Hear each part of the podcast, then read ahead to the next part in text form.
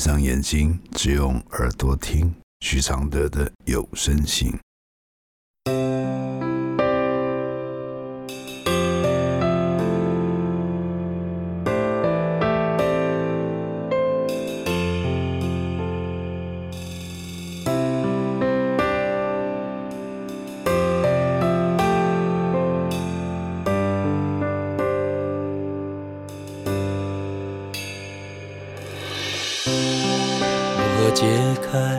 开死结，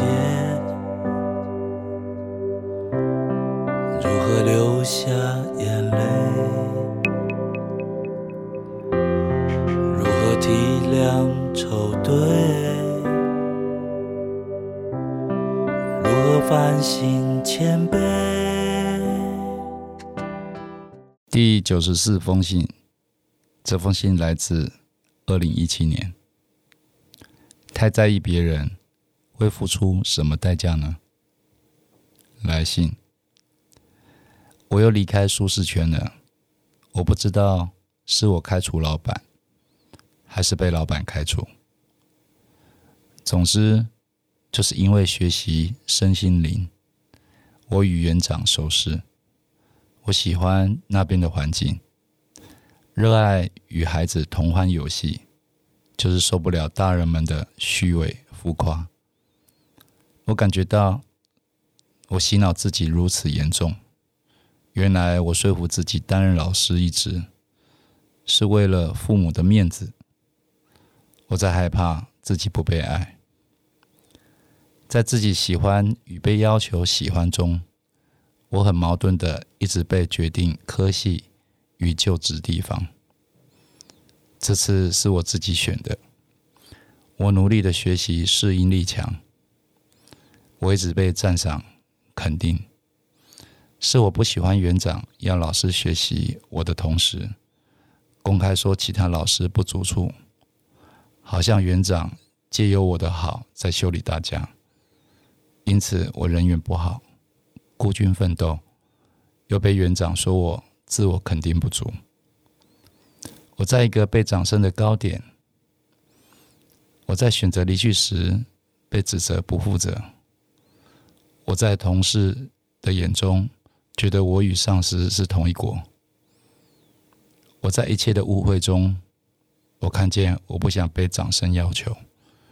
我厌恶成为楷模，被视为异类。我不想在自己的空间做开心的事而被监督。因为教室有监视器，这都是很变态的行为。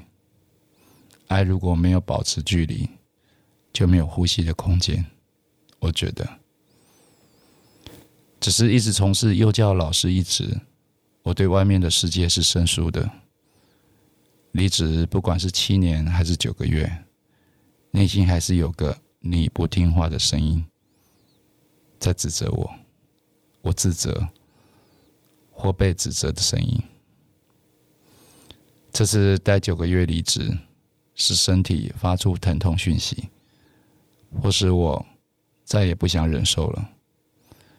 我没跟家人说，而我不想再从事幼教老师的工作。我对下一步出路感到彷徨。我唯一做到最自满的就是，我让本来想转学。转班的孩子的家长，他们的心安顿下来。我透过让孩子喜欢上课，感觉好玩。只是再怎么做，我无法为了孩子应对家长与园长，或是面对同工作的同事。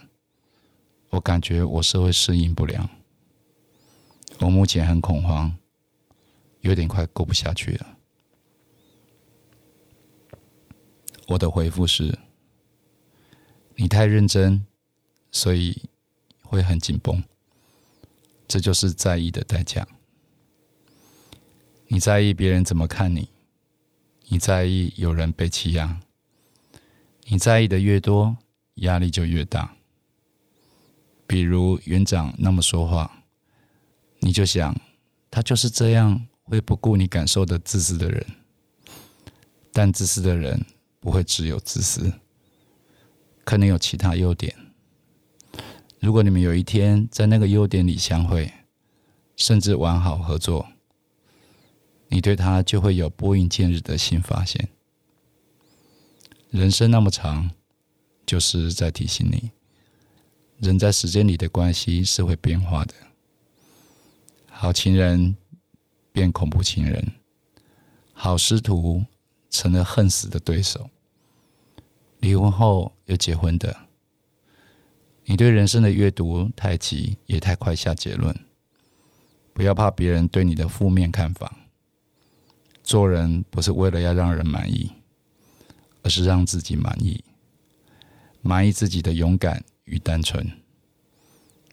说该说的话，不一定要每个人都赞同。像我这，不也常有人来骂？这就是人生的真貌。总是时时刻刻在起伏。去跟园长说，你想再试一试，用全新的自己，愿意给人多点耐心的自己，再为这个工作好好贡献。谢谢陈慧欣支持这封信的录制，谢谢。